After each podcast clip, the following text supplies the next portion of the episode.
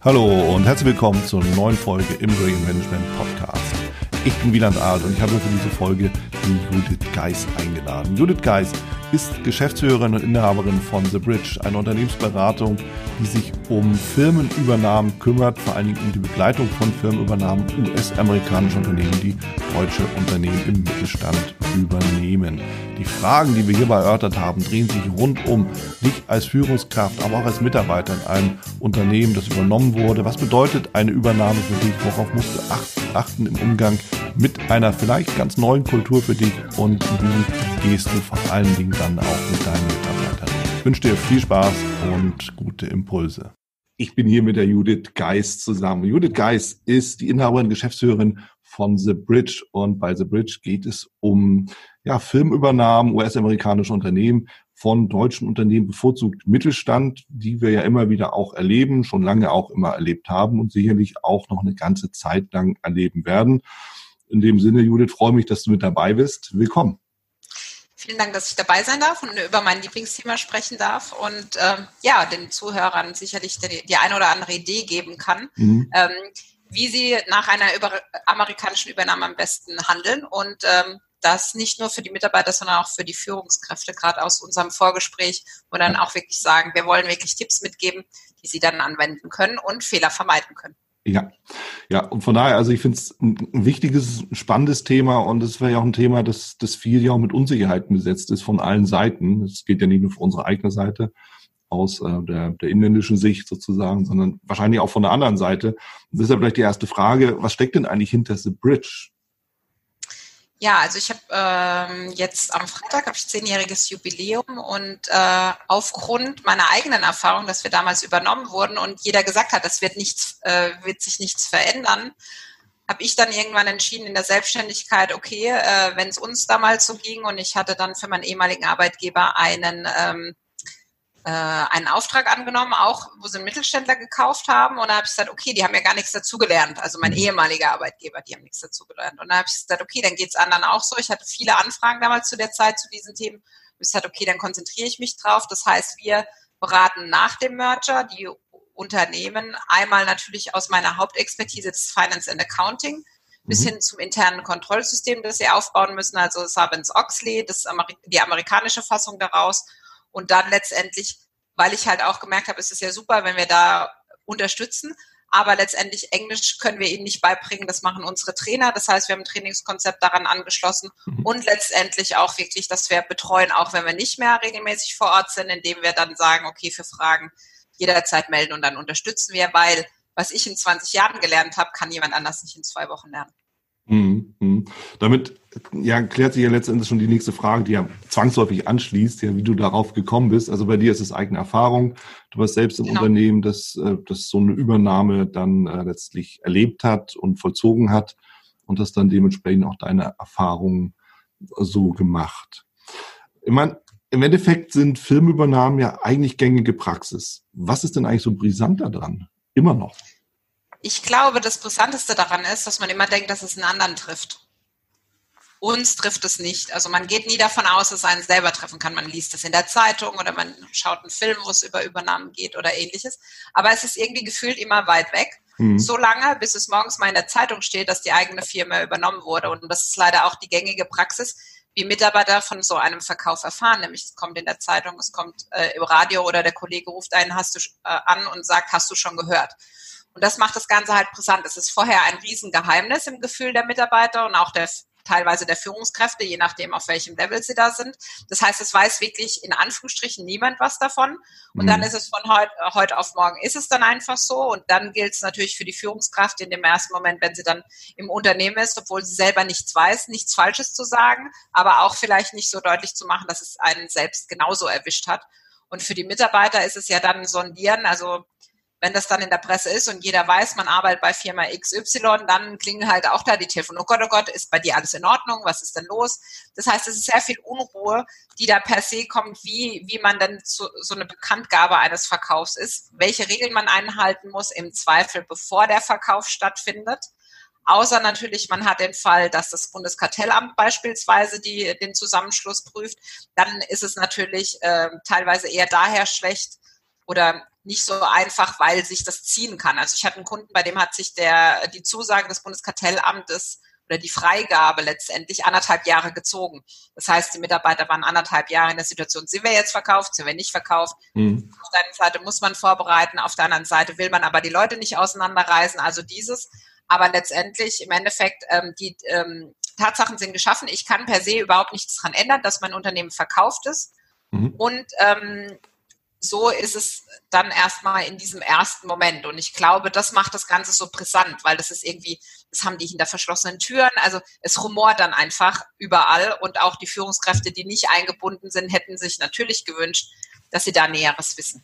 Ja, ja, ich meine, es ist nachvollziehbar, ja, dieses Thema, es trifft ja immer jemand anders und, und bei mir ist die Welt in Ordnung.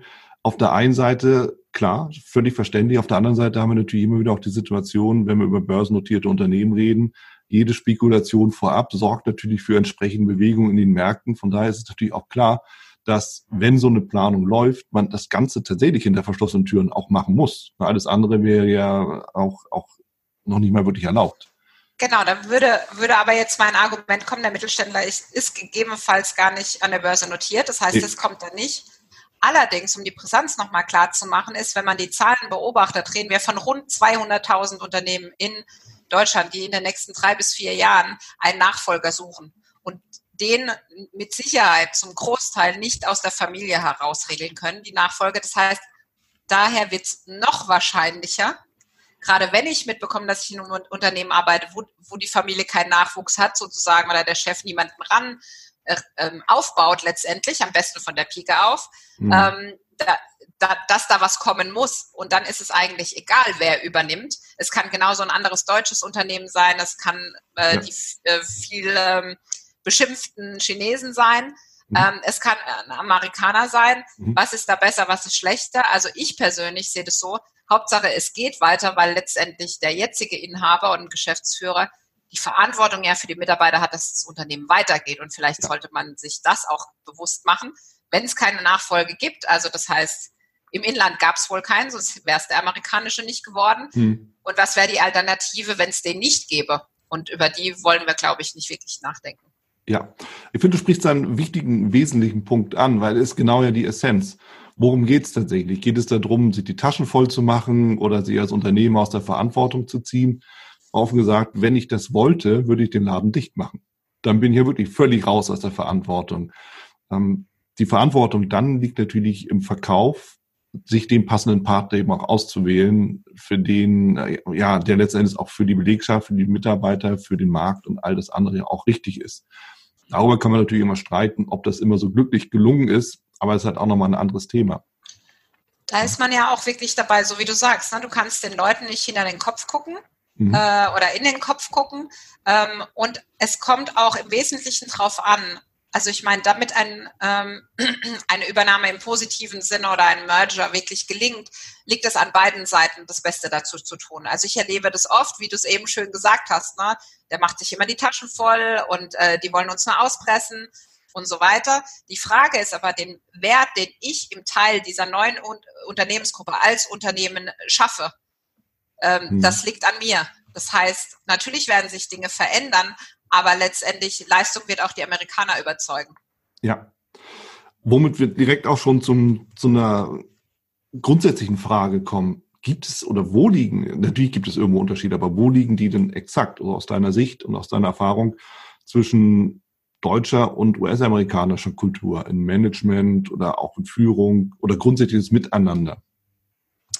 Ja, also zum, zum grundsätzlichen Miteinander ist, ähm, ist definitiv zu sagen, dass es äh, für den ähm, ja, normalen deutschen Arbeitnehmer sehr, ja, ich will jetzt kein englisches Wort äh, verwenden, also sehr hart rüberkommt. Also das heißt, die Kommunikation ist sehr viel direkter. Es wird nicht, ich sage jetzt mal, viel rum, rumgelabert drumrum, sondern der Amerikaner sagt genau, was er haben will. Er sagt im Zweifel genau, bis wann er das haben will und das teilweise so, was ist ich, 29.04.10.30 Uhr will ich das und das haben und das habe ich.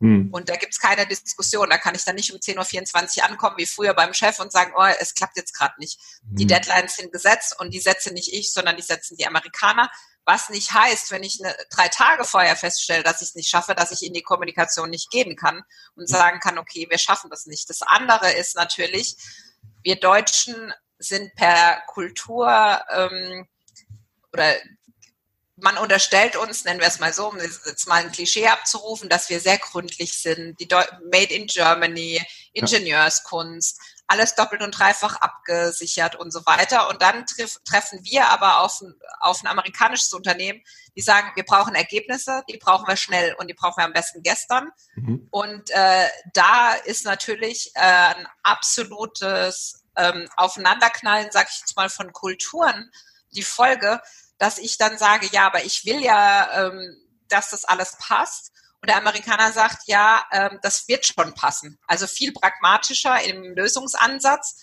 Und die können meist dann auch nicht damit umgehen, wenn ich dann sage, okay, äh, wenn ich zum Beispiel abgefragt werde, wo seid ihr denn da von dem Stand? Und ich sage, ja, wir haben jetzt mal angefangen, wir haben jetzt erste Ideen dazu. Wie erste Ideen? Warum seid ihr nicht fertig? Morgen ist es, morgen ist es fällig und so weiter. Also viel mhm. dieses, die Amerikaner führen relativ strikt, insbesondere am Anfang, aber auch da, auch Sie als Führungskraft werden am Anfang, wenn Sie ein Team übernehmen, viel, viel enger die Zügel anziehen, um zu gucken, funktioniert das hier und kann ich es danach wieder lockern. Mhm. Ähm, und letztendlich ist es dieses aneinander gewöhnen, letztendlich, dass der Amerikaner die Sicherheit haben kann, dass er sich auf Sie und Ihre Ergebnisse verlassen kann und äh, dann auch wieder loslässt. Nur wenn dann halt jedes Mal um fünf Uhr halb kommt, wir haben es nicht geschafft, dann kann jeder davon ausgehen, allein schon aus seinem eigenen Führungsalltag, dass es nicht unbedingt den besten Eindruck macht und manchmal so unschöne Nebenerscheinungen hat, wie dass der Kollege aus Amerika mal schneller in Deutschland äh, vor Ort ist und klingelt, ähm, als man das haben will. Das heißt, mhm. ganz viel ist auch dieses Vertrauen aufzubauen, dass die unterschiedlichen Arbeitsweisen aber auch zu einem gemeinsamen Erfolg führen können. Und das sollte man sich insbesondere in der Anfangszeit hoch auf die Fahne schreiben, da auch als Mitarbeiter zu sagen, es ist auch meine Chance, auch als Mitarbeiter mich zu präsentieren, das, was ich beitrage, um letztendlich somit auch ähm, dazu beizutragen, dass ich wichtig werde, auch für das neue Unternehmen, weil dass ich wichtig war fürs alte Unternehmen, interessiert im Zweifel das Neue erstmal nicht. Das heißt, man muss sich ja. klassisch wieder die Sporen verdienen. Und ähm, wenn ich dann aber mit einer Haltung dran gehe, das haben wir schon immer so gemacht und das, das, das ist schon immer gelaufen und die haben ja gar keine Ahnung, dann kann man sich schon vorstellen, selbst wenn ich dir das sage, dann musst du kein Amerikaner sein. Dann mhm. kommt von der anderen Seite so, wow, also wir kennen uns noch nicht, wir, wie man auf Deutsch sagt, ähm, wir waren noch nie ein Bier trinken, also zeig jetzt erstmal, dass du wirklich Leistung bringst und dass du nicht ja. nur viel redest, ja. Ja. Ja, wobei sich mir jetzt tatsächlich echt die Frage aufdrängt, auch aus meiner Praxis in in der, im Führungstraining, das sind ja alles so Dinge, über die ich gut und gerne rede. Gut müssen andere beurteilen, aber gerne. Ja, wo letzten Endes ja immer, immer wieder auch, auch relativ klar wird, das, was du schilderst, wenn ich um 9.30 Uhr das abgeben soll, um 9.25 Uhr fällt mir auf, dass ich es nicht schaffe, dann habe ich ja grundsätzlich einen riesen Managementfehler hingelegt, nämlich eine fehlende Kontrolle. So, und jetzt muss ich mir natürlich selbst die Frage stellen, unabhängig davon, ob ich ein deutsches oder ein amerikanisches oder sonst was für ein Unternehmen dann bewohne oder innehabe oder führe. Am Ende ist, äh, kann das natürlich grundsätzlich nicht funktionieren. Ja? Ähm, und, und von daher ist die Frage, ob das nicht tatsächlich sogar ein Benefit ist für die Mitarbeiter, für das Unternehmen selbst, dann eben mal so eine Struktur in das Unternehmen reinzubringen, die ja auch von konkreten Zielen und Vorgaben im Zweifelsfall, aber auch zumindest von konkreten Rahmenbedingungen bestimmt ist. Das ist zumindest das, was ich immer gerne sage.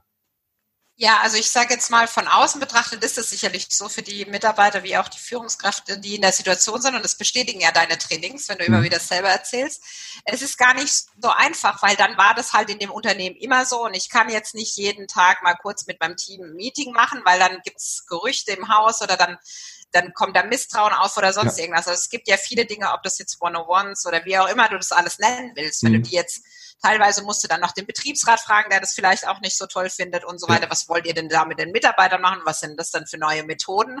Und das kommt halt dann natürlich bei einer Übernahme auf Schlag, weil wenn ich diese Sachen nicht anpasse, wenn ich mir keine Routinen schaffe, um zum Beispiel sicherzustellen, dass um 9.30 Uhr geliefert werden kann, ja äh, dann werde ich schlicht und ergreifend scheitern und zwar mit mir das ganze Team und das kann ja. auch nicht wünschenswert sein. Ja. Kommen wir wieder zu dem Punkt, plötzlich sind Dinge möglich und Gestaltungsmöglichkeiten da, die gab es früher nicht. Ja? Mhm. mhm. Und äh, auch das, also ich glaube, äh, auch bei mir ist es so, dass ich immer wieder dasselbe erzähle, aber man ist natürlich auch in seinem Trott. Auch ja, ich äh, habe letzte Woche wieder mal ein Team-Meeting online gehabt und dann ist uns mal aufgefallen, wie oft wir das eigentlich zwischendurch abgesagt haben, weil wir immer gesagt haben, wir kommunizieren ja sonst bilateral genug. Mhm. Und wo wir dann am Freitag gerade wieder gemerkt haben, ey, das war mal wieder eine coole Idee, sich wirklich mal die gute Stunde, anderthalb Zeit zu nehmen. Äh, und auch natürlich passiert mir das. Und dir würde das mit dem Team oder ist mit dem Team das ja auch passiert, weil du könntest ja heute nicht drüber reden, wenn du dich selbst, ich sage jetzt immer, der Experte ist der, der alle Fehler gemacht hat. Mhm. Ähm, und äh, damit, also, weil ich immer gefragt werde, ja, wie machst du das dann mit deinem Team? Klappt da immer alles reibungslos? Nein, wir arbeiten mit Menschen, da kann nicht immer alles reibungslos klappen. So sieht's aus. Klar, wenn man ist natürlich auch sehr erfrischend, sich das selber auch dann auch einzugestehen. Am Ende, ja, wir haben natürlich auch unsere Ideen, aber wie du sagst, wir sind Menschen, wir arbeiten mit Menschen und natürlich ist es immer auch die Summe aus das perfekte Versuchen und dann den Kompromiss zu bekommen, was immer schon perfekt genug ist im Zweifelsfall, ne? weil es ist alles besser, als über einen dicken Daumen zu peilen. Genau, deshalb, aber es, ja. da, da sind wir halt auch zwischen dem amerikanischen Pragmatismus zu sagen, okay, mhm. mir reicht das jetzt über den Daumen gepeilt und der Deutsche, wir hatten es vorhin mit dem Thema Buchhaltung, ähm, ich brauche es halt auf einen Cent und er sagt, äh, gib mir die next, äh, gib mir die Zahl in 100.000, so what? Ja. und wo man dann einfach auch sieht, die gucken natürlich konzernmäßig auf ganz andere Größenordnungen. Mhm. Und wenn ich dann mit, mein, mit meinem Bereich komme und mir Gedanken mache, ja, passe ich jetzt irgendwas noch ein paar tausend Euro an, dann bekomme ich von der anderen Seite gegebenenfalls ein Lächeln. Aber für mich ist es wichtig. Mhm. Also auch da ist, glaube ich, nochmal sehr wichtig zu sagen, was ist mir selbst wichtig, sowohl als Mitarbeiter als auch Führungskraft, um dann zu sagen, okay, wie komme ich mit diesen Veränderungen dann am besten klar? Wo, wo kann mein Mittelweg sein, ohne dass ich dabei unglücklich werde? Weil ich kann in der Buchhaltung beispielsweise ja nicht auf die nächsten, auf die nächste sechsstellige Zahl runden, sondern ja. ich brauche da vernünftige Zahlen ähm, und da dann wirklich einen gemeinsamen Weg finden. Und der gemeinsame Weg ist oft so, dass ich halt einfach sagen muss, Kompromisse müssen beide Seiten tun. Dazu mhm. müssen sie aber es auch wissen. Also mein Lieblingsthema ist die Zeitverschiebung. Wenn mhm. dann halt abends um 10 ein Termin reinflattert oder für abends um 10, das sage ich immer, auch bei euch gibt es im Outlook eine Schaltfläche, die heißt Ablehnen. Mhm. Und dann schreibe ich halt eine Begründung. Äh, du hast sicherlich vergessen, dass irgendwie wir sechs Stunden vor euch sind ja. ähm, oder irgend sowas. Ja, äh, andersrum, ja, genau, du weißt, was ich meine. Und dann kann, kann man ja letztendlich auch sagen, so, hör zu, äh, das müssen wir anders lösen. Und wenn das halt jede Woche passiert, dann kann man sagen, hör zu, zu deiner Zeit von da und da können wir Meetings machen, da bin ich gerne bereit, aber danach ist halt Feierabend und das ist halt auch noch ein großes Thema. Nur weil der amerikanische Kollege arbeitet, heißt nicht, dass ich auch arbeiten muss, weil im Zweifel schläft er, wenn ich arbeite, mhm. noch. Und ähm, das ist halt auch dieses, was wir gerade nach einer Übernahme erleben dass man gefühlt immer arbeitet und das natürlich auch langfristig nicht gerade die beste Wahl ist. Ja. Also ich höre daraus, Judith, das ist natürlich auch immer so die Frage der Abstimmung. So, und dazu brauche ich keine Übernahme eines US-amerikanischen Unternehmens oder sonst woher kommt, sondern das erlebe ich ja auch, das ist auch bei mir gängige Praxis, weil das sind genau diese Sachen. Die E-Mail nochmal schnell um 20 Uhr beantworten, kann man machen, muss man aber nicht. Ja, und, genau. ja, und das sind all diese Sachen. Nur wenn du es halt machst, dann mhm. musst du es halt im Zweifel morgen und übermorgen immer noch, weil der so andere es dann äh, halt davon ausgeht. Deshalb da klare Regeln und äh, im Zweifel halt auch sich dran halten. Ne? Weil ja. das, ich kenne dann oft, ja, nee, das mache ich nicht und bla bla bla. Und dann äh, sage ich, ja, aber jetzt kam heute Nacht um eins eine Mail. Ich habe die nicht heute Nacht um eins gesehen, sondern morgens dann beim Kunden zum Beispiel, wo ich dann sage, Leute, dann braucht ihr euch nicht wundern. Mhm. Und dann ist auch dieses, ganz ehrlich, man muss jetzt mal davon ausgehen, dass der Amerikaner vielleicht wirklich, keine Ahnung, in alle Herren Länder Kontakte hat. Und dann passt halt dieser bei ihm äquivalente Termin um 22 Uhr halt genau in die Lücke, die man noch hat. Das was kennt jeder von uns. Wo packe ich das ja. jetzt noch rein? Und dann kann man dem auch sagen, aber auch das ist ja mit Termineinladung, ne? Der Klassiker, wenn man dann eingeladen wird und dann sich gar nicht hinterfragt, muss ich da überhaupt dabei sein? Also dann erstmal zu klären, bevor ich mich ärgere, muss ich da wirklich dabei sein? Ist das mein Thema? Und wenn halt es, es ist ja oft so, dass dann mehrere eingeladen sind, wo man dann sagt, ah, hast du die Einladung auch bekommen? Ja, habe ich. Okay, meine ganze Abteilung hat sie bekommen, ich habe sie bekommen. Und alle sollen wir um 22 Uhr da sein, da muss sich eine andere Lösung finden lassen. Ja. Mhm. Und ähm, das heißt auch nicht, dass das immer klappt. Auch das muss man klar sagen, wenn es heiß hergeht, wenn bestimmte Deadlines aus bestimmten Gründen, gerade wenn, wenn die Mutterbörse notiert ist, dann kann ich halt nicht am 20. des Folgemonats erst mein Jahr, äh, meinen Monatsabschluss besprechen oder mein Quartal. Mhm. Ähm, aber dann kann ich sagen, in der Woche ist es anders. Mhm. Und dafür äh, läuft der restliche Monat wieder normal. Und auch das ist wieder eine klare Kommunikationssache. Ja. Mir drängt sich gerade ein Gedanke auf, der aus unserem Gespräch für mich jedenfalls sehr deutlich rüberkommt und der ist, wenn ich in meinem Unternehmen grundsätzlich keine Struktur habe, keine wirklich definierte Kultur, Führungskultur, dann ist die Übernahme eines fremden Unternehmens, meines eigenen Unternehmens, eigentlich der Akt, in dem dieser, dieser Schleier des nicht ja, dieser Nichtstruktur einfach weggezogen wird und wo die ganzen Fehler offengelegt werden, weil genau das, was, was du schilderst, dazu brauche ich keine Übernahme, um das mal wirklich genau zu sagen, sondern das sind so Dinge, das sind eigentlich Hausaufgaben im Jahr 2020, die gemacht werden müssen oder schon lange gemacht ja. zu sein gehabt hätten, wie auch immer. Ja. Genau hätten. Ähm, das eine ist natürlich, der Schleier, der sich da hebt, ist meistens das, dass wir sehr hierarchisch äh, entscheiden im Mittelstand. Das heißt, mhm. es gibt dann drei, vier Leute, mhm. ähm, die entscheiden es dann letztendlich und die müssen dann erstmal abgeben, in Anführungsstrichen, nach unten. Ja. ja. Und die andere Sache ist, diese bestimmte Führungsriege kann nicht mehr alles alleine entscheiden, weil auch ja. die abhängig ist von den amerikanischen Entscheidungen. Bedeutet natürlich, dass es in der Führungskriege sowieso rumort. Also man hat unterschätzt, wie viel Macht man auch verliert an USA. Mhm. Äh, böse Stimmen sagen auch, wir werden zu Marionetten der Amerikaner. Ja, aber auch da, ich habe beides erlebt. Ich habe die erlebt, die sagen, hey, ich nehme das als Chance und ähm, mach das. Und dann mhm. gibt es wirklich Leute, die dann wirklich auf Kontra fahren äh, und ähm, dann natürlich nicht ans Ziel kommen. Und auch da wieder, auch wenn ich verkaufe, beispielsweise, dann ist ja meist die Regelung, dass man noch ein Jahr, anderthalb irgendwie im Unternehmen ist und diesen ja. ganzen Prozess da begleitet. Und auch da ist es natürlich, wenn ich dann derjenige bin, der sagt, hier wird sich gar nichts verändern, weil ich zeige denen schon, wo es lang geht. Also ich überspitze das jetzt gerne, mhm. nicht das, mhm. aber ich habe es durchaus auch schon so gehört. Dann werden die Amerikaner schon ihre Wege finden und äh, ihre Konsequenzen. Ich vergleiche das jetzt mal ganz sachlich mit einem Haus, das du kaufst. Mhm. In der Regel wirst du es nicht lassen, wie es ist. Also im Zweifel malst du die Wände an, du machst ein neues Bad rein und die Küche ist sowieso viel zu alt. So. Mhm. Und jetzt muss man das überlegen, da kauft jemand ein Unternehmen für viel, viel Geld, viel, viel mehr als ein Haus kostet. Ja. Und der soll alles lassen. Also ich finde diese, diese Theorie, die man da auch damals bei uns hat, das war für mich damals schon so widersinnig, wo ich gedacht habe, das, das kann doch gar nicht sein. Ja. Wird es deshalb schlechter, werde ich oft gefragt.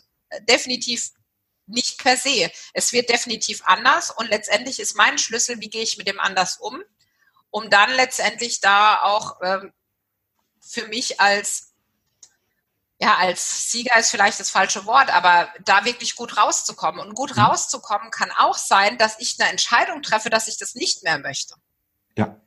Für mich damals war es wichtig, ähm, letztendlich in meinem Alter zu sagen, okay, ich war, war international aktiv, ich habe eine Übernahme in Anführungsstrichen überstanden. Ich habe in der Zeit, in der ich dort war, so viel gelernt, wie ich äh, ab da, glaube ich, an Wissenszuwachs nur in Projekten in der Selbstständigkeit hatte. Mhm. Das heißt, für mich war es ein riesen äh, Vorteil für meinen Lebenslauf. Und unter dem Fokus habe ich das gemacht. Mhm.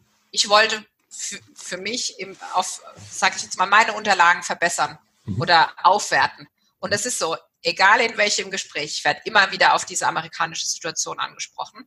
Und das ist halt das, auch das können Mitarbeiter und Führungskräfte, aber wenn ich halt nach vier, acht Wochen sage, ich gehe dann mal, ähm, dann habe ich dem Ganzen auch keine Chance gegeben. Wobei, ganz ehrlich, wenn jemand entschieden hat, er geht, dann bitte geht auch und findet da auch Lösungen dafür, weil nichts Schlimmeres für die Kollegen wie auch die Führungskraft, wenn jemand da permanent dagegen ist, mal so gucken, äh, wie kann ich meine, in Anführungsstrichen, Abfindung so hoch wie möglich treiben, dass sie mich endlich loswerden wollen. Also bitte nicht erwachsen sein, sage ich da immer gerne, und Entscheidungen treffen dafür, die für alle die besten sind und letztendlich für einen selber, weil wenn man sich ja. jedes Mal ärgert, wenn man morgens auf die Arbeit geht, das kennt man auch von einem Glas, im täglichen.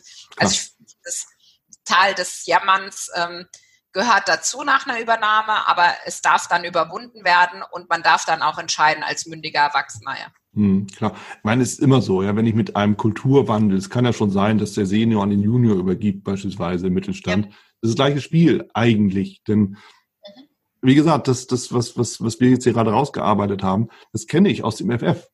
Weil es ist, es ist wirklich ein Wandel im, in der Unternehmens- und auch in der Führungskultur, der, und das ist, was du ja sagtest, der die Hierarchie auch aufbricht, dass eben Verantwortung und Entscheidung ja an Mitarbeiterebene weitergegeben werden, einfach auch aus der Komplexität heraus. Ja, wir können nicht mehr Experten für alles sein, wir sind Spezialisten mittlerweile, ja, für die verschiedenen Bereiche. Das ist auch gut so. Ja. So, und deshalb, wenn du sagst, da ist einer, der motzt und der findet es irgendwie alles blöd, ja, bitte auf Wiedersehen, dann musst du auch die Konsequenzen ziehen. Gilt aber auch tatsächlich grundsätzlich. Denn ja. auch das erleben wir immer wieder, wenn es dann irgendwie Mitarbeiter gibt, die finden alles blöd, sind aber seit Jahr und Tag da und finden es blöd. Ja, das ist doch kein Leben. Ja, das kann es ja, doch auch nicht sein. Interessant ist, die sind manchmal, wenn man zurückschaut, also gerade in den Projekten merke ich das, die sind dann auch wirklich nach fünf oder sieben Jahren noch da, wo man gesagt hat, das war ja damals schon in deren Weltanschauung ja. äh, schon ganz schlimm. Aber so hart wie es klingt, auch für die ist es halt eine, eine Eigenschaft. Äh, ja. Okay, man muss halt über die Arbeit meckern und im Zweifel ist es woanders nicht besser. Ne? So diese Sprüche, die man dann hört. dann bleibe ich halt lieber hier und wenn sie mich loswerden wollen, dann bin ich hier zum Gespräch. Und ich muss sagen, macht das bitte nicht, weil letztendlich, ihr habt viele Jahre teilweise auch mit den äh, mit und für das Unternehmen gearbeitet und der Schwabe wird sagen, das kriegt echt ein Geschmäckle, wenn man mhm. dann wirklich komische Aktionen dreht, nur um möglicherweise Abfindungszahlungen oder ähnliches in die Höhe zu treiben. Und das andere, was mir dabei einfällt, äh, einen schönen Gruß an diejenigen, die denken, das ist meine ideale Möglichkeit, äh, meinen Preis, also das Gehalt nach oben zu treiben. Äh, ich kenne das noch so, bring erstmal Leistung und dann sprechen wir automatisch über das Gehalt und nicht mhm. schon also was ich ganz oft erlebe, dass erst übers Gehalt und dann kommt die Leistung so. Äh, nein, so ist es in meiner Welt, in meiner Vorstellung nicht. Jeder ja. soll vernünftig entlohnt werden, keine Frage. Mhm. Aber letztendlich darf er erstmal auch zeigen, dass er die Leistung bringen kann und vor allem will. Ja, und das ist, glaube ich, tatsächlich auch so aus meinem persönlichen Empfinden heraus schon so ein Kulturunterschied, dass man eben erstmal in Vorleistung gehen muss. Ja, so. Und das kennen einige vielleicht dann doch nicht. Oder noch nicht. Wird sich aber auch grundsätzlich ändern vielleicht ist es auch so, also ich bin so aufgewachsen, dass Leist, Leistung halt erst zu erfolgen hat und dann kommt der Rest.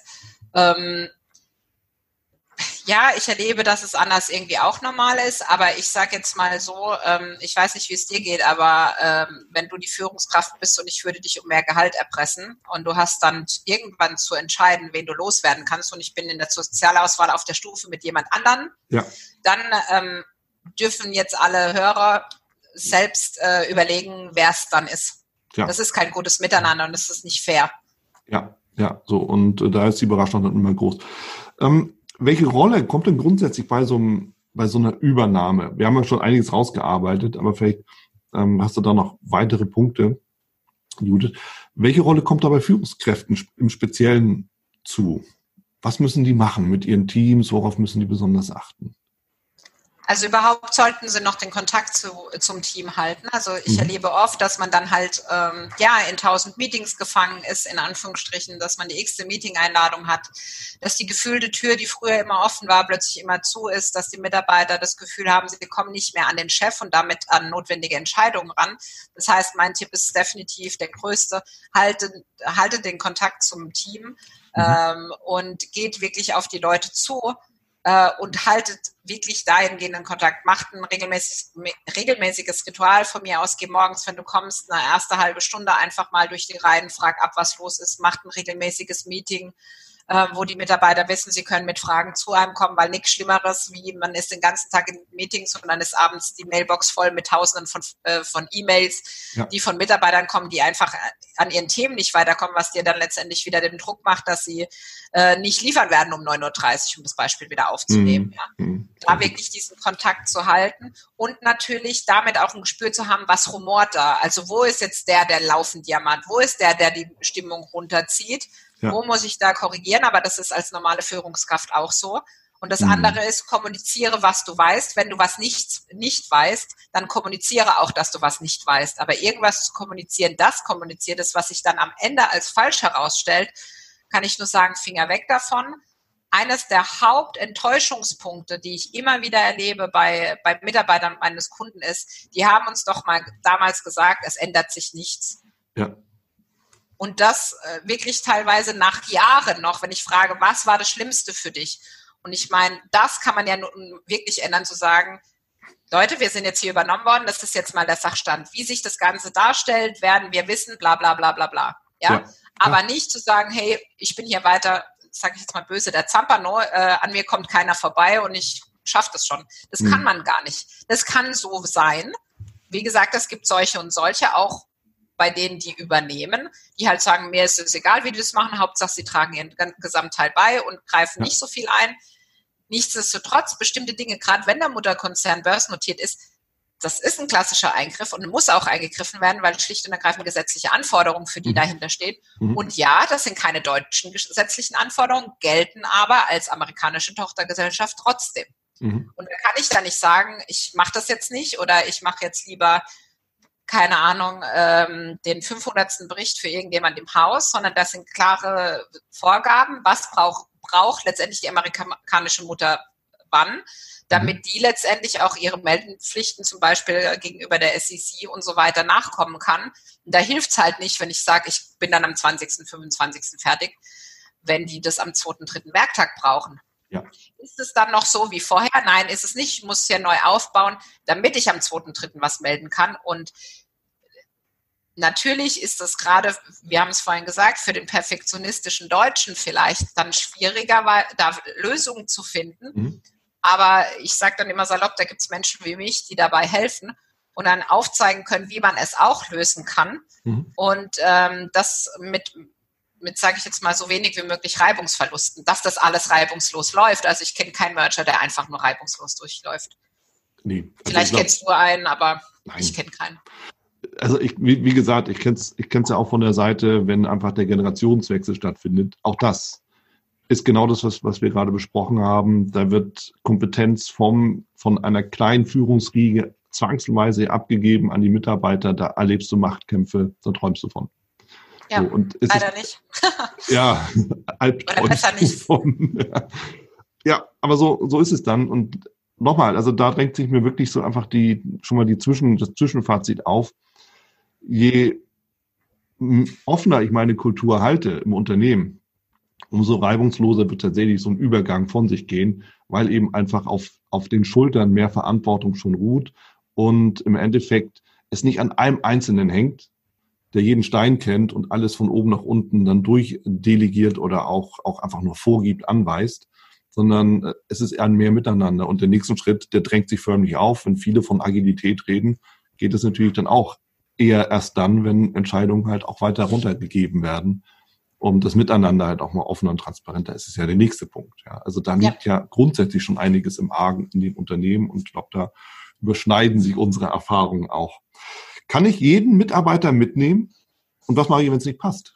Eben wenn es tatsächlich das, das über das, über den Schrecken hinausgeht und es in ein ewiges Gemecker überleitet. Also beim eben, also erstmal, ich kann nicht, ich kann und sollte vielleicht nicht jeden mitnehmen. Mhm. Ähm, das andere ist natürlich, also nur weil, äh, was ich nicht damit sagen will, ist nur weil mal jemand meckert, ähm, dass man ihn dann loswerden soll, aber man sollte durchaus das Gespräch suchen. Also wir hatten auch äh, in Projekten schon die, die massiv gewettert haben. Also wir hatten mal eine wenn ich jetzt ein Buchhaltungsbeispiel nochmal nehme, also mhm. entschuldigt für die anderen Bereiche, aber es ist halt mein, ein Thema, da die mhm. Kreditoren, Buchhalterin irgendwann mal ein, äh, den Lieferanten gesagt, sie dürfe während dem Monatsabschluss keine Rechnungen zahlen. Und daraufhin hat beim Geschäftsführer äh, die Alarmglocke geschrillt, nämlich jeder Lieferant hat angerufen, wie ihr zahlt nicht mehr. Mhm. Also erstmal hätte die Buchhalterin das so nicht weitergeben müssen äh, dürfen. Ja. Ja. Zweitens ist es so, dass dass sie sich ja hätte vorbereiten können und schon ähm, einen Zahllauf hätte vorbereiten können, bevor das Ganze losgeht. Das ist am Rande. Das mhm. andere ist natürlich, der Geschäftsführer war natürlich dann in Alarm, kam dann zu mir, ja, wie wir zahlen nicht, wenn es das Stoff. Es ist so und so. Und dann wirklich das Gespräch auch mit der Mitarbeiter suchen. Mhm. Was hat dich dazu geführt, dass du das sagst? Ja, die haben halt laufend angerufen und so weiter. Ja, aber dann ist ja vorher schon was im Argen, wenn die mhm. schon immer laufend anrufen. Ja, und dann kann man auch an den Prozess gehen. Und wenn sie dann offen gewesen wäre für diesen Prozess, sich das anzuschauen, mhm. dann hätte man damit Sicherheit auch Effizienzen generieren können. Aber da hatten wir ein klassisches Kopfmonopol. Das heißt, äh, sie angeblich wussten alle anderen nichts, nur sie wusste, wie es geht. Und äh, der Schreibtisch, der Klassiker, da lag alles irgendwie voll. Ja. Und äh, dann war sie ja auch mit beim Geschäftsführer und der hat dann halt auch zu ihr gesagt, wir, wir können hier auch eine Lösung finden, wenn sie hier nicht mehr glücklich sind, dass wir einen Weg gehen. Und dann hat sie aber ähm, sich dazu verleiten lassen, äh, mhm. ihm zu sagen, nein, das tun, das macht sie nicht, weil sie will ja länger bleiben. Zwei Tage später hat sie ihren Schreibtisch aufgeräumt und dann bin ich nur zum Geschäftsführer im Gespräch, habe ich nur gesagt, ja, apropos, wir werden wohl auf die Dame bald verzichten dürfen. Und dann sagt er, wieso? Dann habe ich gesagt, weil der Schreibtisch aufgeräumt ist. Und dann hat er gesagt, ach was, was Sie so sehen. Ähm, ja, am nächsten Tag kam dann die Krankmeldung, weil ihre Idee war dann, haben wir dann von den Kollegen erfahren, bei dem neuen Unternehmen wird ja alles besser. Mhm. Ähm, das war in dieser Bundeskartellamtsphase. Und äh, ich warte jetzt mal im Krankenstand ab, wie es weitergeht. Und das ist natürlich auch für die Kollegen, ähm, also ich persönlich bezeichne sowas mittlerweile sogar als asozial, weil ich weiß, dass man vieles zu tun hat, ja. gerade in diesem, äh, und dann lasse ich meine Kollegen im Stich. Ja. Und das finde ich halt, äh, geht nicht. Und da muss auch meiner Meinung nach eine Führungskraft handeln, mhm. ähm, die dann einfach Mittel und Wege gemeinsam, aber mit der Personalabteilung und der Geschäftsführung finden muss, wie, wie lösen wir das jetzt? Mhm. Ähm, es heißt immer Hire and Fire, das sind die Amerikaner, das machen wir hier nicht.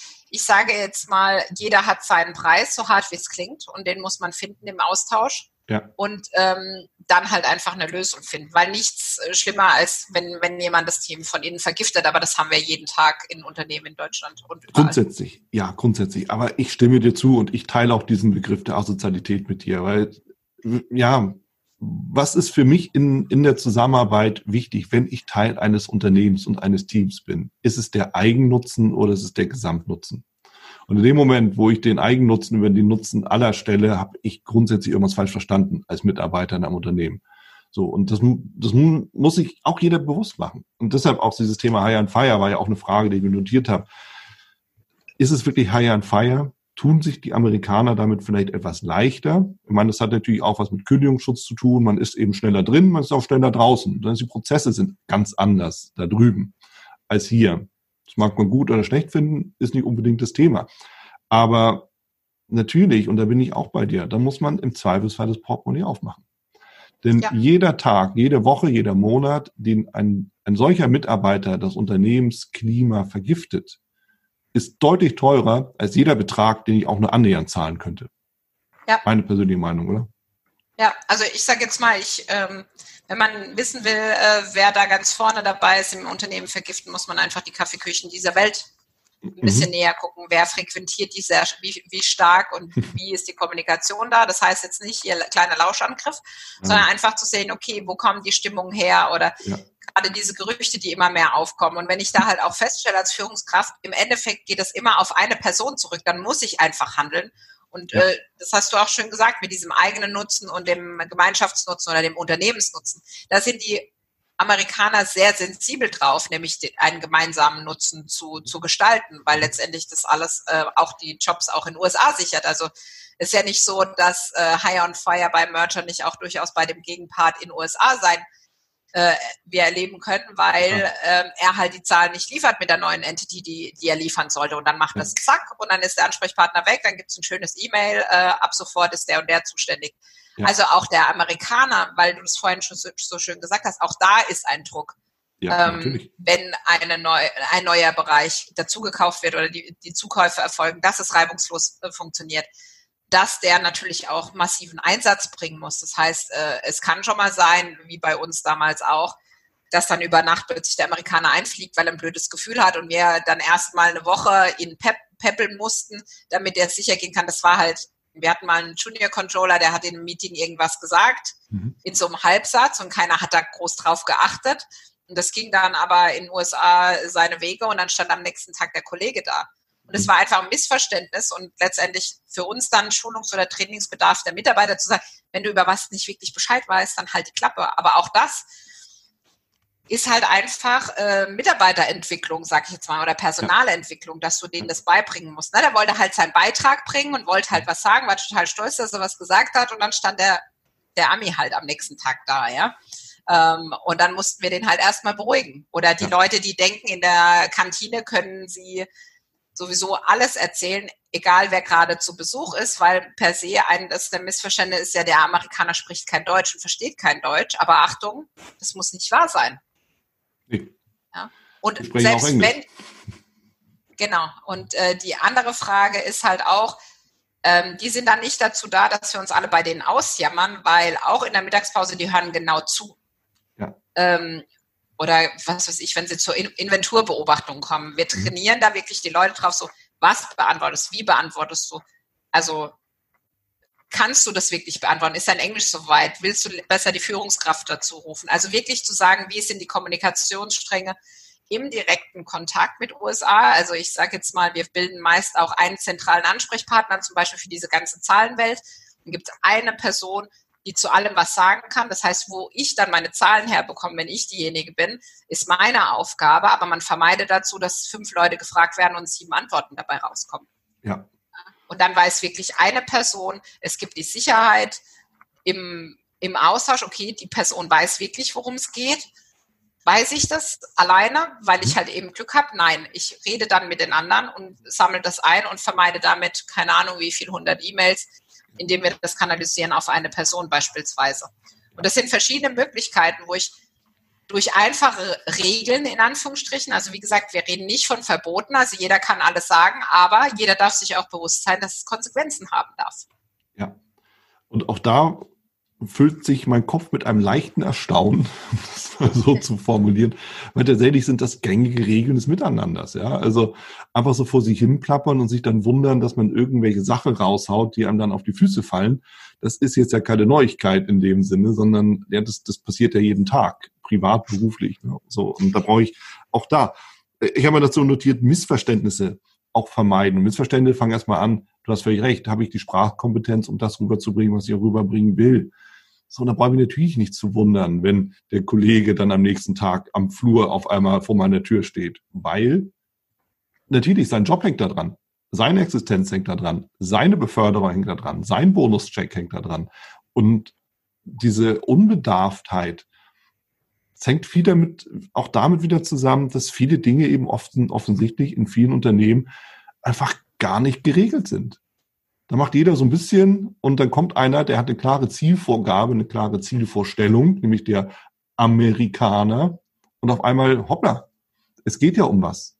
Ne? Und ich glaube, das ist so ein Thema, das sich viele Menschen gar nicht bewusst machen. Ein Unternehmen ist ja auch mal ein Wirtschaftsunternehmen. Und warum? Um Geld zu verdienen. Damit alle auch ihr Geld kriegen. So. Und das heißt natürlich, wir müssen auch Ziele erreichen. Und das zieht sich so wie so ein roter Faden, finde ich, so für mein Ohr hier durch, oder? Also für mich ist es auch so, Ziele erreichen, ja, und vor allem das Wissen, wir können es alle nur gemeinsam. Also wenn wir jetzt ja. wieder die Buchhaltung bemühen, ne, so, ja. ja. ihr da, ne, in eurer Buchhaltung, ihr bucht ja nur so rum und dann macht ihr jetzt so Abschlüsse, macht uns noch mehr Arbeit und so. Aber auch jeder Einzelne in der, im Unternehmen trägt zu diesem Erfolg bei. Das heißt, auf der anderen Seite natürlich auch super, weil es, es gibt also so eine Übernahme, das ist so ein richtiger Hafen für Karrierechancen ohne Ende. Der ITler, der sich äh, beweist und ja. der dann äh, in dem Unternehmen arbeitet, in der ersten deutschen Gesellschaft von denen und die dann Europa äh, ausarbeiten und daraufhin dann Europa verantwortlicher gibt oder der nach USA beordert wird als Projektleiter oder, oder, oder, um jetzt mal von der IT zu sprechen. Mhm. Und so gibt es ganz, ganz viele Felder, wo wirklich Leute Karriere machen, die sich vorher hätten nie träumen lassen. Ja. Das heißt nicht, dass jeder die machen muss. Ich kann auch bewusst, und das ist in jedem Unternehmen so auch entscheiden, dass ich in zweiter, dritter Reihe stehe und ich bin damit total happy. Mhm. Aber wenn ich ambitioniert bin, wenn ich eine Karriere machen will und äh, höhere Karrierechancen für mich mir auch erträume, dann schaffe ich das über diesen Weg sicherlich viel, viel leichter wie in einem großen äh, deutschen klassischen DAX-Konzern. Ja? Mhm. Äh, weil da dann natürlich die Politik noch viel anders ist. Wir reden nicht mehr von 300, 400 Mitarbeiter am Standort. Äh, wir reden von ganz anderen Größenverhältnissen. Wir reden natürlich von ganz anderen politischen Me Mechanismen, die es dann auch schon gibt. Und da ist letztendlich der, der mit Leistung vorausscheint, der kriegt die Aufmerksamkeit und dann wird man für den auch Mittel und Wege suchen, wo der ähm, seinen Platz langfristig im Konzern haben wird. Vielleicht wird die ähm, IT am Standort outgesourced und man macht das über, was weiß ich, European Headquarter oder sonst wo. Aber man wird einen guten Mitarbeiter, für den wird man immer einen Platz finden. Ja, ja. völlig richtig. Jemand muss den Job machen. Und das kannst auch du sein. Ja. Ganz klarer Fall. Finde ich auch, auch wirklich ein wichtiger Aspekt, die Frage, wo stehe ich denn eigentlich? Ja? Chance, Risiko, was ist für mich im Endeffekt hier, hier, hier Sache? Und ich finde das ganz bemerkenswert, weil ich kenne selbst auch aus einem Unternehmen, das ich mal begleitet habe, gab es nämlich auch diese Übernahme. Ähm, alteingesessene Mitarbeiter haben einen riesen Machtverlust gewähnt und gespürt. den hatten sie auch per se.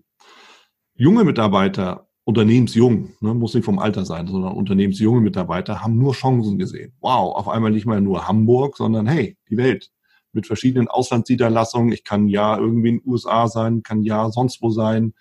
Große Karrierechancen, große Möglichkeiten, totale Begeisterung. Und als ich jedes Mal, wenn ich ins Unternehmen gegangen bin, dachte ich, ich komme in zwei verschiedene Welten. Auf der einen Seite das große heulende Elend, mir wird alles genommen, und auf der anderen Seite Aufbruchsstimmung ohne Ende. Also so extrem wirst du es wahrscheinlich auch kennen, oder?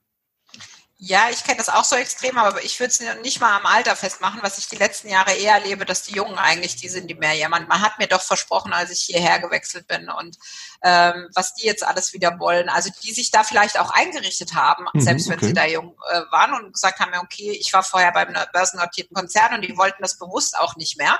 Und jetzt kommen mhm. sie vom Regen in Anführungsstrichen in die Traufe. Ja. Ähm, deshalb nehme ich das als Karrierechance oder nehme ich das Ganze als Chance, dann okay. Und äh, wie gesagt, über die anderen haben wir intensiv gesprochen. Mhm. Ich würde es persönlich weder am Alter, also würde ich nicht festmachen. Also das äh, deckt sich nicht mit meinen Erfahrungen. Mhm. mhm. Okay, ja gut. Das verändert sich auch ständig und von daher jeder hat auch seine eigenen, seine eigenen Ansichten dazu. Und äh, du bist da sicherlich auch mit mehr Erfahrung, gerade in dem Feld, äh, dann dabei. Thema Erfahrung. Eins, was ja sich zwar hier zunehmend Bahn bricht, aber noch nicht selbstverständlich ist und was meiner persönlichen Meinung nach auch bewusst angewendet werden muss und auch gekonnt werden muss. Das Thema Duzkultur. Zwangsläufig in, in der amerikanischen Kultur grundsätzlich, man ist ja immer mit dem Vornamen dabei. Hey, I'm Rick. Was muss ich dazu wissen? Also man muss in erster Linie wissen, dass das Du der Amerikaner kein Du der Deutschen ist. Mhm. Also für die ist es so normal, wie wenn ich äh, jemanden hier sieze. Ja. Äh, es bedeutet nicht diese Nähe, die man vermeintlich denkt mit dem Vornamen. Und vor allem, es bedeutet auch nicht, dass ich plötzlich mit meinem besten Freund zusammenarbeite. Das heißt, es ist immer noch der Vorgesetzte, es ist immer noch der Kollege. Und ähm, mit selbst wenn ich ihn mit dem Vornamen anrede, ist für mich kein Unterschied zu, für mich persönlich im Vergleich zu dem, äh, wenn ich jemand im deutschsprachigen Raum sieze. Ja, mhm. also für mich massiv nicht. Wir haben jetzt vom, vom Interview auch gesagt, dass, dass wir es ein bisschen seltsam finden, wenn Leute sich beim Interview halt siezen. Das ja. ist aber nochmal was anderes, ja, wo man dann sagt, man plaudert so ein bisschen aus dem Nähkästchen. Würde ich mit jedem so aus dem Nähkästchen plaudern wie, wie jetzt mit dir? Sicherlich nicht, aber damit sich das öffnen kann, mhm. äh, ist es haben wir das entschieden, dass das gut so ist. Die Sache ist aber, wenn ich jetzt aber als Mitarbeiter davon ausgehe, nur weil der andere Du zu mir sagt, kann ich da mehr oder weniger mich komplett öffnen und von Vater, Muttern und was weiß ich was alles erzählen, dann werde ich sehr stark enttäuscht. Mhm. Weil da geht es immer noch um den Pragmatismus. Und ähm, also was, was ich persönlich immer, äh, immer noch so diesen, diesen Punkt habe, ist, wenn es äh, im E-Mail-Schreiben ist und dann gibt es gar nicht mehr kein Hallo, sondern nur Judith, das mhm. ist so, oh, wo ich denke, und dann immer wieder, ja, das ist bei denen so, alles gut. Bei mhm. uns würde das gleich so, so du, Judith, ne? also mach mhm. mal. Aber auch da viel zwischen den Zeilen lesen, äh, tut sich eigentlich bei der Dudes-Kultur genauso zeigen. Ja. Und ich glaube auch, ähm, man, ähm, man hat einen respektvollen Umgang, ob ich per Du bin oder per Sie. Das macht für mich per se nicht den Unterschied. Mhm. Aber es ist mit Sicherheit einer der Themen, der duzt mich einfach, der hat mich gar nicht nach dem Du gefragt. Und in der Schule habe ich doch gelernt, das ist jetzt Mr. Mr. oder Mrs. oder was auch immer, ja, mhm. wo man dann erstmal erschrickt, weil man überlegt ja dann beim Anschreiben und die ersten E-Mails dauern auch länger und dann kommt zurück, hey Judith, äh, ja, just do it oder was auch immer. So, ja. wow, ich mache mir hier die Mühe, auch da lieber kürzere E-Mails schreiben, lieber eine Frage stellen, die beantwortet ist, bevor ich wirklich ellenlange E-Mails schreibe. Also das ist auch nochmal ein Tipp keine mhm. ellenlangen E-Mails zu schreiben. Und mhm. vor allem, wenn man merkt, dass man immer hin und her schreibt, wirklich zum Hörer zu greifen und sich die, den Mut nehmen, sozusagen das in einem persönlichen Gespräch, anstatt weiter durch E-Mails zu lösen. Ja, ja. Also wie gesagt, ich persönlich glaube, das wird sich früher oder später auch erledigen, dieses Thema, weil wir, es, es, es nähert sich erstens an, das ist eine grundsätzlich kulturelle Frage oder Thematik. Das merkt man schon im Kleidungsstil und so. Ne? Also als Mann kann ich sagen, Krawatte sehe ich immer seltener. und das geht auch im Umgang. Also das Du, es, es wird immer mehr. Das ist auch so eine Beobachtung, die ich persönlich mache. Das muss jetzt nicht für alle gelten, für alle Unternehmen, aber sagen wir, in den nächsten zehn Jahren wird sich das wahrscheinlich dann irgendwie aufgelöst haben. Ja, aber es ist dann trotzdem noch ein professionelles Du und kein Absolut. privates Du. Das darf Absolut. man nicht vergessen. Ähm, das mit den, ähm, mit den Krawatten kann ich nicht bestätigen. Ach, okay. Äh, auch das ist äh, insbesondere auch im Mittelstand teilweise noch sehr verbreitet. Mhm. Äh, aber auch da, natürlich nehme ich da in den letzten zehn Jahren jetzt auch Ver Veränderungen wahr.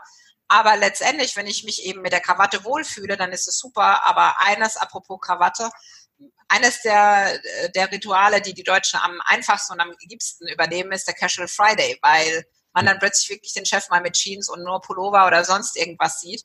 Ja. Und ich muss sagen, ich, ich persönlich liebe den Casual Friday und ich persönlich hasse mhm. es wirklich, wenn ich an Freit Freitagen so offizielle Meetings habe, wo ich sage, jetzt, jetzt muss es halt mal das Kostüm oder irgendwas sein, weil das auch bei mir so in, ja, in mein, in mein Leben übergegangen ist. Und ja. wie gesagt, das ist das, wo die äh, Kollegen wirklich immer, das ist das Erste, was die adaptieren. Ja, ja.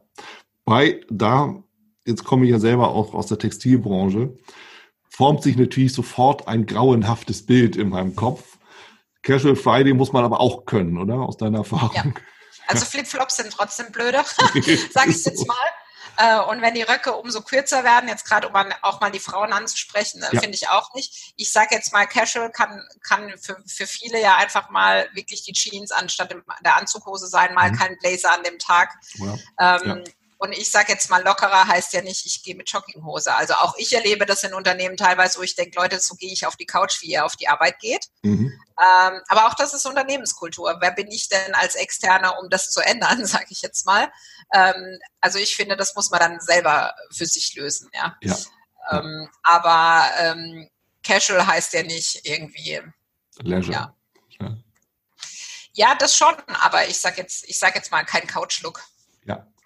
Ja, also auch ein, ein respektvoller Umgang mit den Augen und den Empfinden anderer Menschen. Ja, es Aber ist auch gut, eine Frage des Respekts, ja? ja. Also ich, ich muss ganz ehrlich sagen, wenn da irgendjemand am besten mit kurzem Rock und Top ankommt und Flipflops und der will mit mir dann als, sag ich jetzt mal, selbst als Teamleitung sprechen, dann gucke ich den an und denke so, okay, wie kriege ich das jetzt in meinem Kopf hin, dass ich weiterhin den entsprechenden Respekt der Person gegenüber zeige, wenn es umgekehrt in meinem Empfinden nicht so ist. Ja, ja, also ist ein Randthema, aber nichtsdestotrotz bietet sich an, weil klar, ne, da können wir, können wir schon mal sagen, können wir alles erleben und ob das dann immer so gut ist, ist nochmal eine andere Geschichte. Aktuell finde ich das so witzig, ich weiß nicht, ob du das auf Social Media schon gesehen hast, so dieses, was äh, trage ich eigentlich im Homeoffice oder bei mhm. Videokonferenzen, mhm. wo es mhm. jetzt diesen Zoom-Suite gibt, wo ja. man dann merkt, okay, der hüpft da schnell rein, dann hat er hier oben den Anzug und unten hat er mehr oder weniger eine Badehose an oder eine kurze Hose.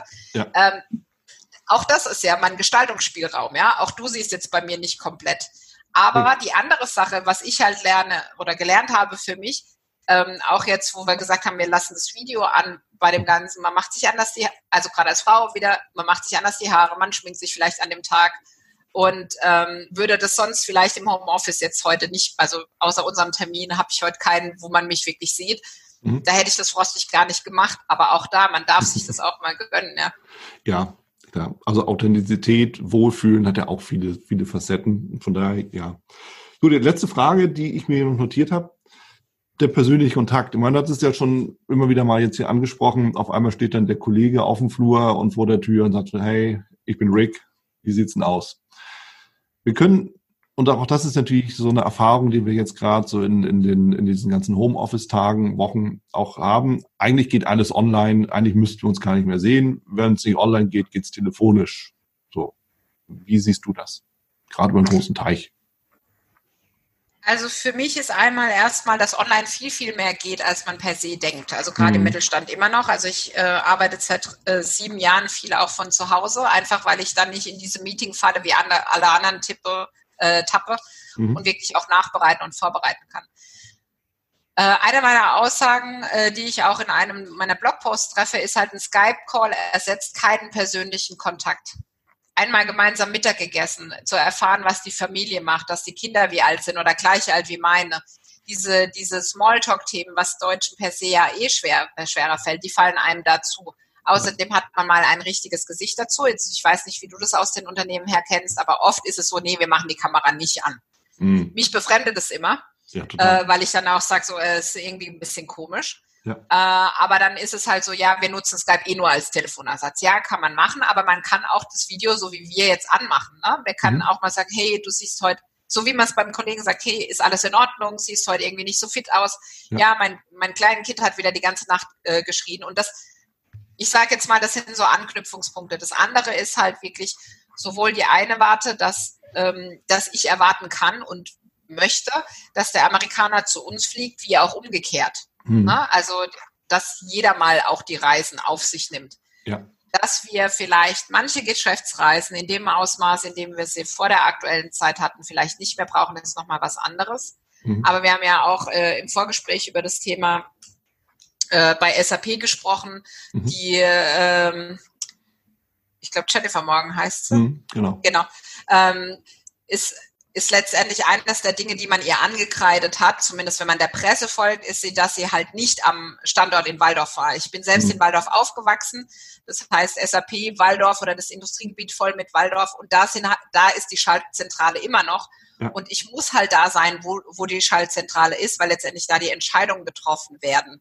Mhm. Das heißt nicht, dass ich jeden Tag da sein muss, aber ich muss das Gefühl kreieren, und das mache ich seit sieben Jahren mit meinem Kunden, dass ich da bin, auch wenn ich nicht da bin. Hm. Das heißt auch, es ist oft so, dass ich dann halt irgendwie an Themen mit, äh, mit Kunden arbeite und zwei, drei Wochen später erstmal wieder vor Ort bin. Und der mir dann sagt, ja, aber woher wissen Sie das alles? Dann habe ich gesagt, ja, nur weil ich daheim arbeite, heißt ja nicht, dass ich nicht kommuniziere oder dass ich nicht mitbekomme.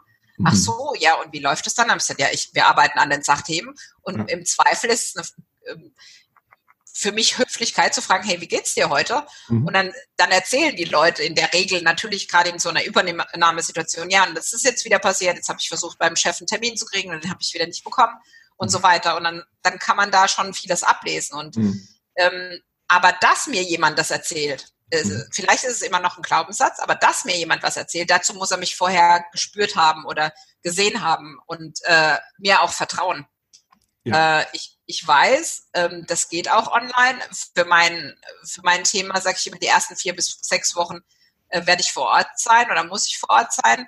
Mhm. Durch die aktuelle Situation wird es auch auf die Probe gestellt. Mhm. Und nach wie vor, ähm, die Basis kann das alles bieten, aber um das wirklich rund zu machen, brauchen wir den persönlichen Kontakt. Man will ja auch wissen, mit wem habe ich es denn da zu tun, weil sonst ja. kriegt man ja immer nur diese Ausschnitte ja. Und wenn man dann, ich sage immer, wenn man dann abends mal ein Bier trinken war, dann kennt man den anderen mehr. Aber auch da bei Bier trinken, ihr seid nicht Best Buddies, wie früher bei uns jetzt in Heidelberg, wenn man dort äh, in der Kaserne, Kaserne im Club war. Mhm. Ihr seid immer noch Arbeitskollegen, also da aufpassen. Mhm. Auf der anderen Seite auch ein wichtiger Punkt ist, gerade wenn jemand dann zu Besuch ist, kümmere dich um ihn und nicht nur tagsüber, sondern biete ihm eben an, dass du abends mit ihm auch mal essen gehst. Ich finde auch das für mich ein ein Zeichen der Höflichkeit dem Geschäftspartner gegenüber, der halt einmal über den Teich geflogen ist. Und umgekehrt wird man das erleben. Also das ist das, was viele aus den USA dann, wenn sie zurückkommen, wirklich mitbringen. So, ey, die haben sich richtig Zeit für uns genommen. Abends sind wir zusammen, was weiß ich, Baseball, Football, was auch immer.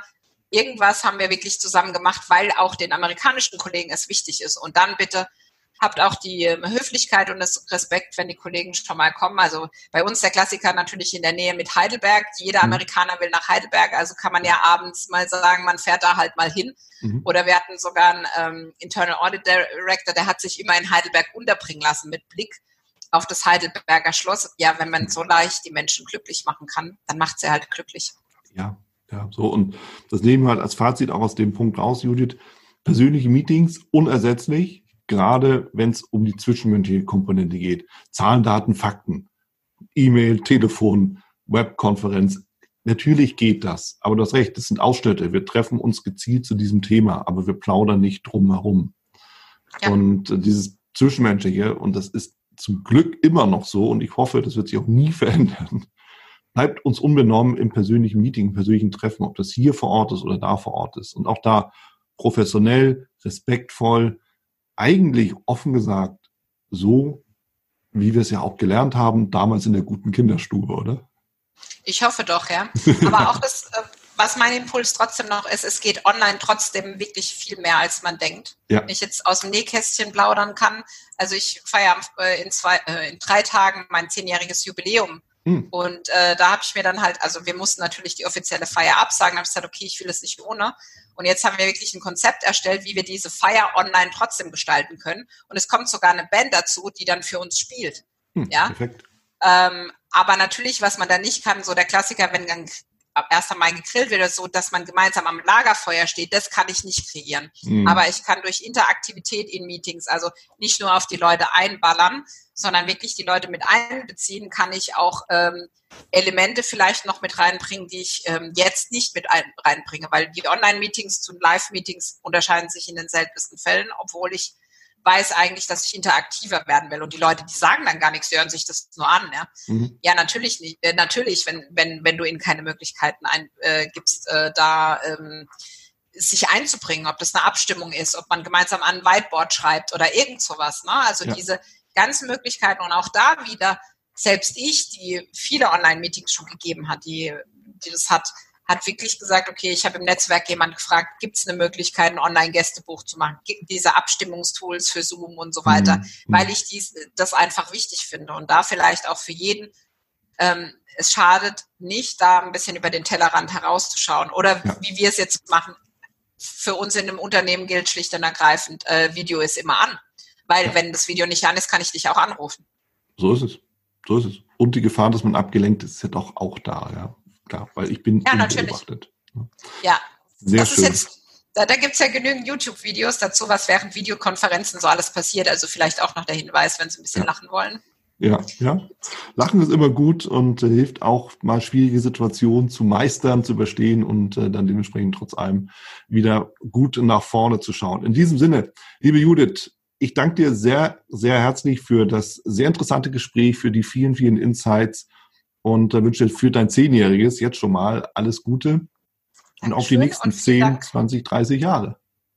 Wir werden sehen, ja. Also vielen Dank, dass ich dabei sein durfte. Und Gerne. ja, ich bin gespannt auf das Feedback der Zuhörer und sage vielen Dank. Das war's auch schon hier mit dieser Folge im Brilliant Management Podcast.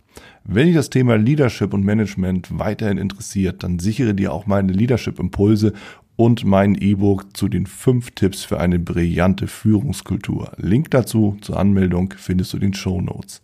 Wer dich unterstützen kann rund um das Thema Leadership und Management, dann komm gerne mit deiner Anfrage auf mich zu.